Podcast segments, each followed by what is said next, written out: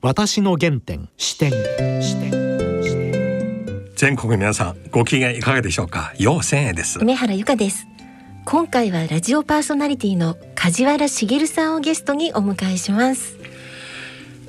前回もはい。すっごい面白いことをおっしゃってくれましたね。ね文化放送に入られてはい。美濃もんださうんん。との出会い、はい。あの温かいね先輩としての励まし、はいレクチャー。はい。でもね梶原さんは僕いつも思うのはあの本当にラジオの黄金時代ならではのこの間の取り方はい。声リズム感、本当に映像を見るよりも魅力感じますね。想像が広がりますよね、ね。今日は引き続き。ちょっと意外なお話が伺えるそうですね、あのゆっくりとねはい1ページ1ページをはい聞きたいと思います、はい。面白いからもったいないです。一年一年分で聞きたいと思います。はい。それでは私の原点視点進めてまいります。私の原点視点。視点それでは梶原さん今日もよろしくお願いします。ーどうぞどうぞなんかこうやってマスクをつけて。本当にねいや前回はこんなことなかったですね。そうですね。今ラジオ日経社内のはい。ねこういうマスクをつけて。いやそれからこのスタジオの僕らのデスクもうん。非常に距離取って、ええ。でこれシールドっていうんですか？この透けたええ。盾がうん。張り巡らされてて、うんいややっぱりなんか非常に状況がシリアスであることを身をもってそうですね。感じてます。これしなくちゃいけないですね、はい。もちろん賭け麻雀もダメですよね ええってのは変な言い方ですけども。ねまあねなんでこの時にねしかも新聞記者相手に。かけ麻雀やるってのも。間に4人の間にこういう透明なシールドなんかえ？あることはないよね。ないで iPhone 手伸ばしたらブツンと当たるっていうね。まあいろいろありますね。しかも今日はあのテレビのねコメンテーターの方ははい。弁護士の方は、えあれは常習性あるではないでしょうか。うん。でこういう時でさえかけマジャならもうだいぶ前からずっとかけてたじゃないかと。まあね。それはちょっと、麻雀も、まあかけずにやるということも そんなに一般的まあなんかものの言い方は今非常に注意してますけども、まあかけたくなるんでしょうねそういう、ねしょっちゅう麻雀やってる方はね。あのちなみにねえ中国の麻雀と日本の麻雀ルールが違います。あそうですか。ええでもまたもう一つ僕この前、あのたまたま調べて分かったんですがえ麻雀はいかにも中国の遊びじゃないですかえ中国じゃないんじゃないんですか中国でしょ麻雀っていうのは。そうなんですけど実は、なんと19世紀頃はい。日本人のある先生が中国の内陸部の四川省にえ英語なんかを教えに行ってえそこで広げたんですよ。日本人が広めたんですか？日本が中国にそこで今度途中でルールがはい。分かれてあそうで中国の方がもっとギャンブル性が強いらしいんですね。さすが。うん、であと調べたらんだいぶ前かな。十数年前か二十数年前から。日中麻雀大会。お互いの代表チームはい。ナショナルチームの選手わあこれ中国で。本家中国でしょでそこでうん。どこの国のルールに従ってやるかっていう議論もあったらしいですよ。最後どこの国のルールに従ってやったか分かりませんけど。面白い。面白いね、えライバル中継したら面白いね。面白い。こういう時期。うんうんうん。あの一緒に同じ部屋じゃなくてもいいからね。3つになるから。でも4人いますからね。4人でこのねテレワークみたいに。はい。お互い。あそれは今の時代できますね。え日本で深夜で麻雀の番組ありまやっしてたるやってる。見てます見てます。これは東アジアオンライン麻雀選手権なんか。あね。それ何をかけるか。はい何？負けたらどうするか。あね。一般的に中国では、マスク1億。ね。中国では一般的にやっぱりかけるんですか？お金。かけけますね。だけど私が中国に行った頃僕20代後半日本に行きまして、ええ。日本に来るまで麻雀のテーブルに近づいたこともない。はいはい。なぜならば文化大革命の時に、これ麻雀やったら大変な罪になります。そうでしたか。それでその後自由になってどうやら東小平の奥さんも毎日北京飯店のスイートルームでやってたんですよ。ええ。だから今回武漢のコロナウイルス問題起きたら、はい。もう各このコミュニティ団地村の中でこのパトロール隊ですか？町内会とか。麻雀ダメだよ麻雀ダメだ。発見されたらですね家に突入して麻雀のテーブルを壊す。そっか。で始末書を書かせて町に貼り付ける、だから某検事総長もし部下ならも こんなんじゃ済まない。うこんなすまん。しかも検事総長ならもう。そうですよね。だ取り締まるトップですからねそれが麻雀。しかもこの時期そうです。自分のことでいろいろ法律がどうのっていう時に、ようやりましたいねやみんなあの方辛いよね。そろそろ自ら辞任するじゃない。今ニュース見たら「いや全然辛くないの。麻雀やってたんだ」ちょっとだからこれは唖然とした愕然とした ニュースですね。こんな話で飛んでしまして、えーごめんなさい。僕ところでこの前のはい。番組の中で文化放送でミノモンダさんとのはい。出会い、えミノモンダさんの温かいはい。このご指導。いやー本当にいやーあのね身に残る。まあこう言っちゃなんですけど文化放送っていうのはすっごいあったかい会社。というかあのラジオ単 A 局っていう、うん。ラジオしか持ってない局、うん。でそんなにないんですよね。日本放送はまあそうですし文化放送もそうですけども、特に地方局なんかだったらラテ兼用、えということでラジオもテレビもあるっていうのが普通で、で一時ねある時私が入社した年にですね、テレビの番組でなんか特集があって新人アナウンサー全員集合みたいな番組があったんですよ。でテレビに出て。で他全員テレビ局の人。で私だけがラジオだけの局の人と。たまたまそうだったんですよ。えでそうするとやっぱテレビってなんかすすごいなってどっかで思ってるわけですよ。ん。でテレビの人がわーって来てラジオだけの人が一人と、これ頑張らなきゃいけないと思って、はい。い、かにラジオというメディアが素敵であるか素晴らしいか、テレビになんか負けてなるもんかみたいなことを、はい。どうもその番組で激しく言ったらしくて、はい。でちょっと品種を買ったんですけどもその場では。はい。ところがはい。文化放送の社長が、うん友田さんという方ですけども、がそれを見てて、で私を呼んで「梶原よくやった」え？ってすごい褒めてくれておパーティーまで開いてくれたんですよ。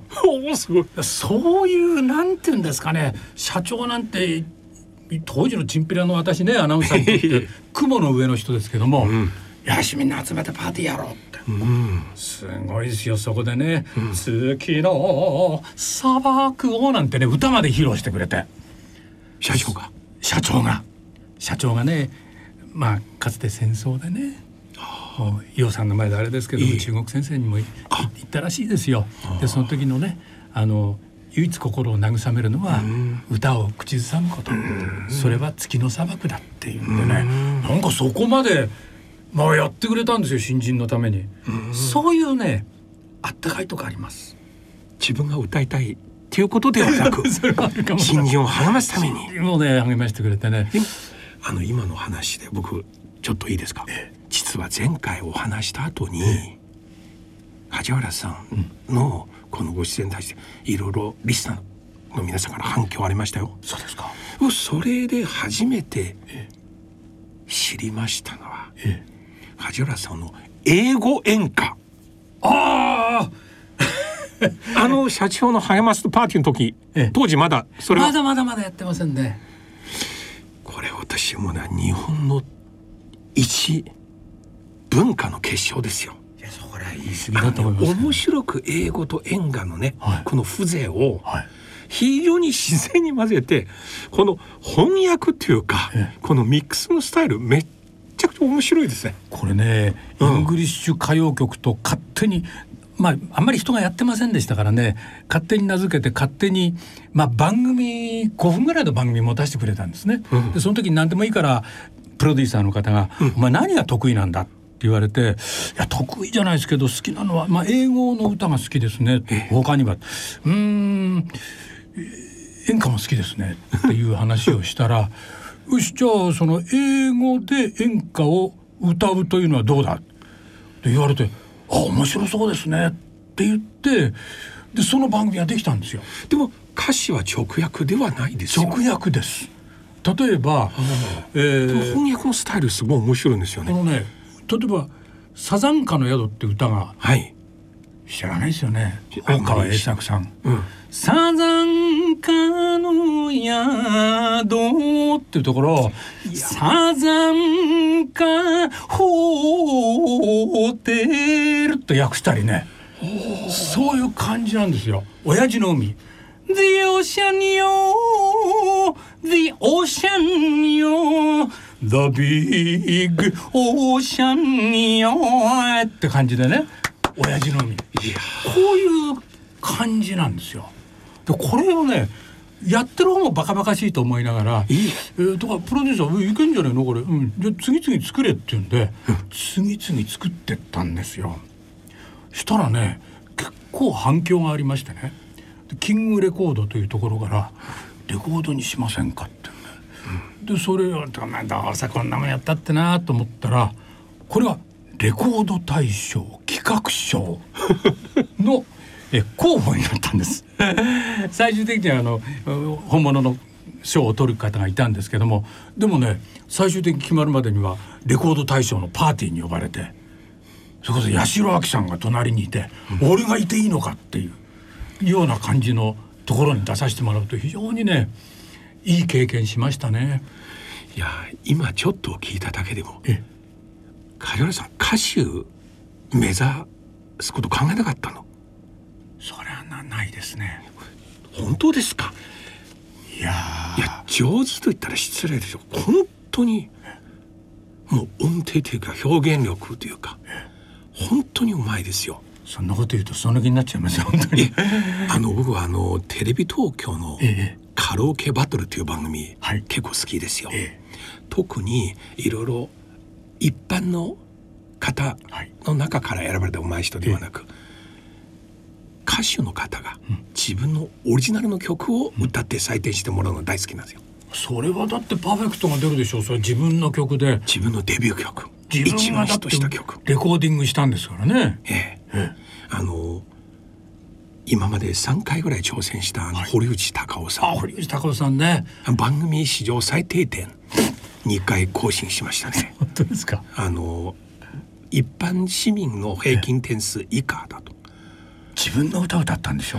あの本当にうまい、もうあれが大好きなんですよ。あの彼も好き。谷村新司も好き。はいはいはい。アリスですよね。アリス。この口ぶりね語気はね喋るような。僕さだまさしも好きなんですよ。大好きですよ、だから梶原さんも好きですよもう日本のあの黄金の時代大好き。歌もメロディーも歌詞も。本当素晴らしいですだけどね AI 人工知能の採点。70何点でした。失礼極まり。失礼ですよ。しかも本人が歌って味があるのにねその味ってのはダメなのかもわかんないですね。あの AI には。そう。全然分かってないね。全然 AI じゃないね。あの武田鉄矢さんも低かったんですね。送る言葉いいじゃないですか。なんとも言えないこう情感あふれるね。しみじみ。もうねだけど梶原さん出たらえ？点数も取れる。取れないでしょ。こんないい加減な。絶対取れる。だってしみじみドリンキンしみじみリー Only memories gone by ボートマンズソング いや素晴らしい。船歌ですよね。ここで梶原さんの一曲かけてもいいですか？じゃあいいですか。ちょっと一つじゃあ。皆さんに聞かせて。今まず口ずさんでしまった八代亜紀さん。はい。レコード大賞の隣にいて、綺麗な人だなっていう八代亜紀さんの船歌っていうのをね、ボートマンズソングっていう風に 訳して歌ったのがあるんですよ。それじゃあちょこっと聞いていただけますか。いやー最高ですね。だけどちょっと一つあのー説明しなければならないのはこれはただいまラジオ日経の電波で聞いてらっした方は聞けますがこれはオンデマンドつまりウェブを通して聞き方は Spotify とかアプリ経由で聞く方はちょっとそうです著作権の関係で。著作権の問題がね。なんか大学時代からそういうのはもうすでにバンド。あ大学時代にねそうおおっしゃる通りね学園闘争のもうひどい時東京大学が試験やらなかった年に入ったんですよ。早稲田に。えその世代ですか？その世代なんですよ。いやこれ皆さん目の前に今いらっしゃる梶田さんこの若さ。いやいやいやいやいや。とてもその学園紛争の話。これねもう本当に混沌としたというかもう催涙ガスの匂いが立ち込めるようなキャンパスで入学してえこれからこの大学に入るんだなと思った途端にロックアウトってやつでもうキャンパスに足を入れられないまん別まの意味でのロッカーええそういうことでした。いや大変な時代でその時にたまたま声を私誰も知ってる人いませんから声かけてくれたのが「えーまあ、ナレオ」っていうもともとハワイアンのバンドだったメンバーの人が「お前寂しそうだけど何やってんの?」とか「いいくら当たんの?」って「なんて何ます?」うんあのジャズとか好き?」うん「好きです、えー音楽やったことある?」「いやマンドリンぐらいしかやったことないんですよ」ちょっとうち来てみる？音楽小屋があるからって連れてかれたら そこに、まあ、後にアナウンサーになる宮川あはい。淳二さんっていう人がはい。い。ましてね、でこの人となぜか他はみんな楽器やるんですけどボーカルとして前に出て歌う羽目になったんですよ。でこれがねこれが宮川さんの悪口言うわけじゃないですけどね、あの人は背が高い、足が長い、うん。私はそれに比べるとひどく足が短く背が低い。ってんでねだからデコボココンビと言われましたね。あ 引き立て役みたいなこと。でまあ非常に楽しい、えーまあ、学生時代はそれがあったからかなと。今じゃあハワイアンの曲をちょっと。ハワイアンで知ってるっつったら「Beyond the Reef」ぐらいですかね。タララララララタララララタラララトゥトゥトゥトゥトゥトゥこんなもんですね。えー先輩方やってましたが学園紛争の催涙ガスの煙の中だから非常にね批判的な目で見られましたね。あそうですかあのコンサートなんかにこうチケット売らなきゃいけないんですよね。うんでみんなはあの、なんか、うんえー政治的なメッセージを配ってるわけですよ。ね。すごくここで。はい。で私がチラシ配ってなんとか会館で、えーどこなんとかでコンサートやりますっていうのをうん配ると、うん。女子学生をまあに来てほしいんでね、はい。大体配ると「うん。はーい」何これ、うん。今の時代にないわよこれ」って。これちょっとなんかね政治的な空気ってのは時に恐ろしいですよ。音楽さえ許容しない私はその思い出はちょっときついですね。あ。こういうふうに飲み込まれるんだな人は、いいじゃないいろいろ政治的な動きもある、何もある。いろんなことにそれぞれ関心持つ、音楽だって生きてていいじゃないかっていうのに、そういう人たちがいました。早稲田祭でも辛い思いしましたね。で4年間実際教室に授業に、まあほとんどなかったです。僕らのその世代、えーまあ、東大 まあ私は全然東大受けるも何もなかったんですけども、えーの入試がなかった時代の、えー我々は、ほとんど勉強する機会を失ったようで、うん。で東大の滑り止めに来てた人が多いんですよ。結構。私なんかもギリギリで入ったんですけどそういう人はよ余裕で入ってるわけですよね、うん。クラスでも、でそれは2年目になったらもう見事いなくなりました再受験して東京大学に入ってます。いやすげえ人と俺一緒に入っちゃったんだなどさくさ紛れにと思いましたも当時もあれ勉強授業なかった。なかったけど行きたい。そもそももう入試がなかったんですから。ただ、まあにわかに落ち着いてうん。それが地方にどんどん伝播していった時代でしたね。まあ、早稲田は割とまだ、えーいろいろ角丸派と、うん。なんかいろいろ全教頭とかいろんな争い事がありましてね、内毛場があったりとか、まあ大変な時代でした。試験がなかったですね、はい。あの定期試験みたいなものが。でレポート提出。うん。レポート提出はここだけの話ですけども、はい。あの優秀な友達がいると何とでもなるわけですよね。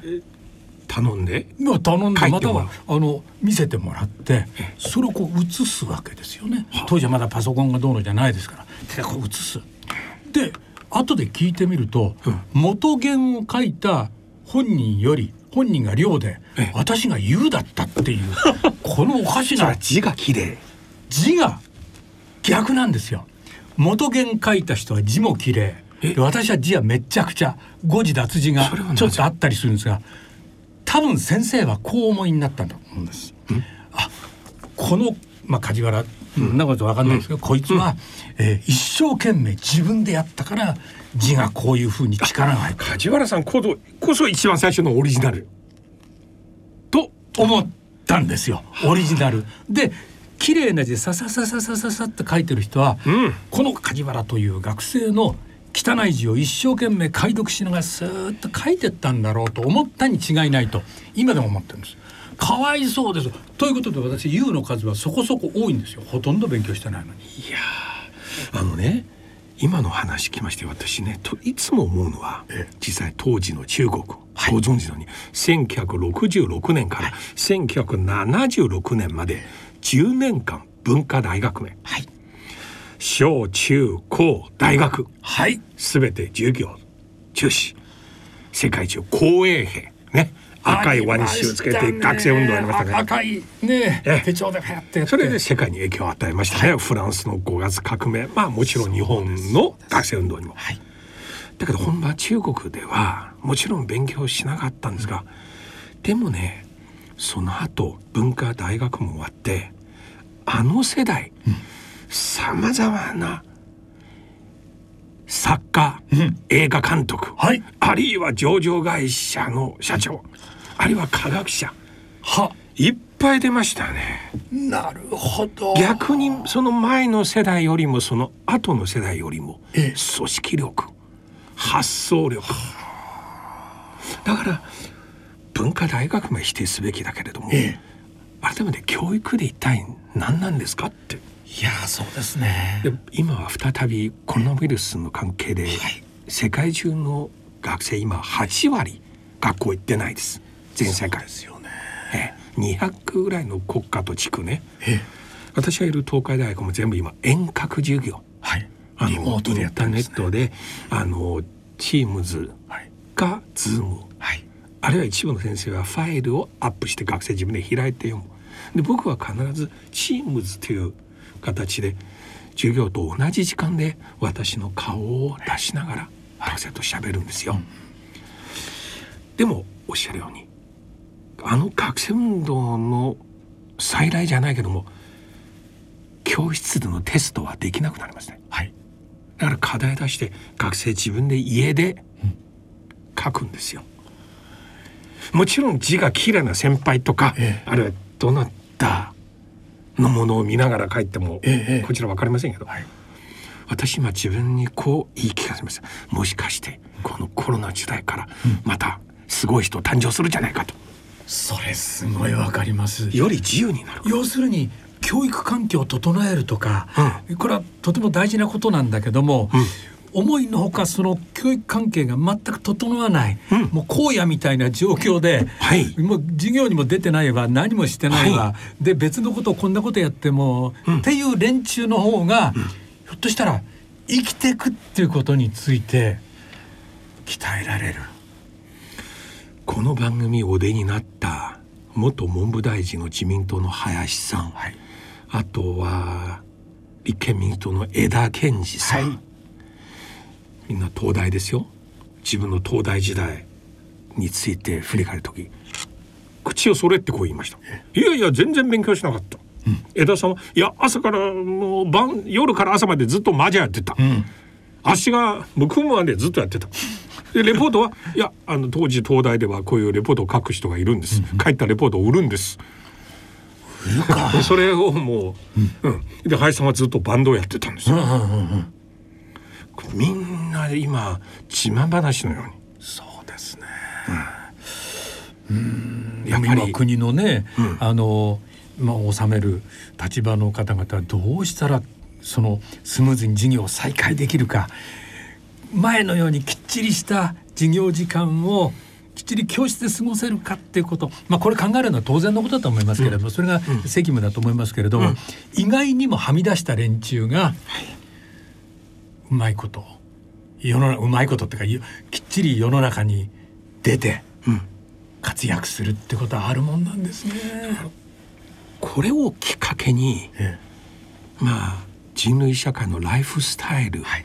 変わりますよね、そしてまたビジネスモデルも変わりますよね、教育この長年の数千年の face to face という授業のスタイルも変わりますねひょっとしたら大きな文明の一歩、この時代で新しい形。大学は事実上僕今の形見たらクラスの人数制限もはや意味ないね、大学のねキャンパスでキャパシティのねええ。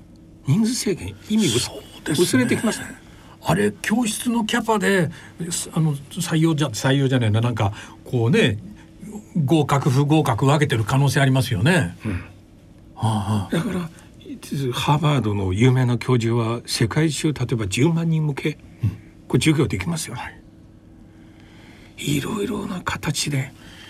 なるほだからあの時代でキャンパスライフを経験した梶原さん。ど。え。やはりあの4年間で授業の他にいろいろものを身につけた。え、そうですかね。でもほとんどなんか勉強してないんでそういう負い目っていうのはすごいありますね。何にもいやな結局何もやってなかったんじゃないって言われるとその通りって感じですけどねで。逆にそういうふうに評価していただくと。いや逆に一生使える一番大事なものをあの時そうですか。これ今の今日の歌を聴きながら、えもし4年間ずっと毎日授業レポート試験なら違うかもしれませんね。うんでも司法試験かなんか受かったりして なんかすごいことになってうん。たらよかったのにななんて思うことありますけどね。いや。